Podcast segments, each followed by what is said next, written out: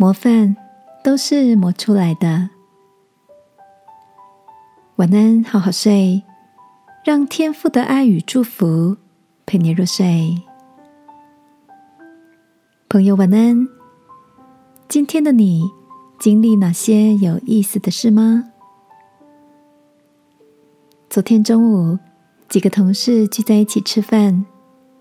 Rita 指着自己的熊猫眼，哀怨的说：“昨晚就寝前，想跟先生讨论一下儿子最近功课退步的状况。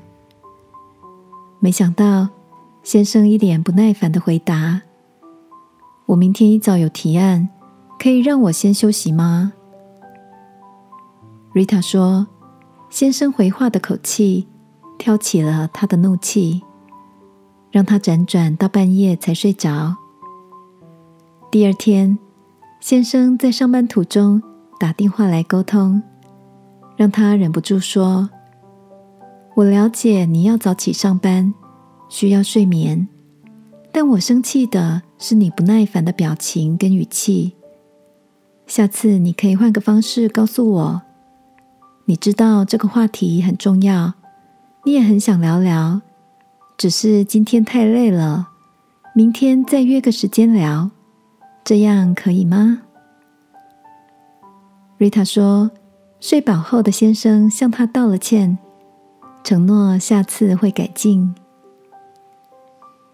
听到瑞塔能静下来跟先生沟通，并且取得共识，忍不住佩服他的智慧。我想起自己的大哥大嫂。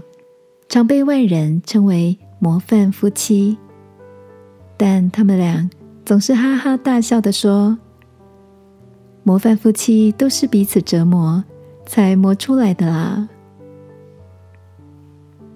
亲爱的，你是个擅长与人沟通的人吗？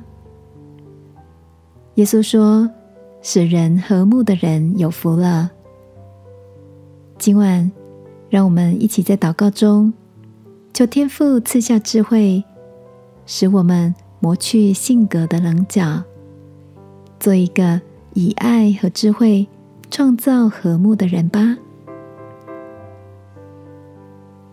亲爱的天父，我真是需要从你而来真实的智慧，让我不容易被冒犯，不容易不耐烦，能用爱与和平彼此相连。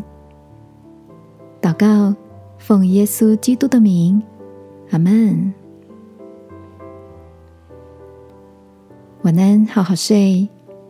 祝福你的温和，成为人群里的安定剂。耶稣爱你，我也爱你。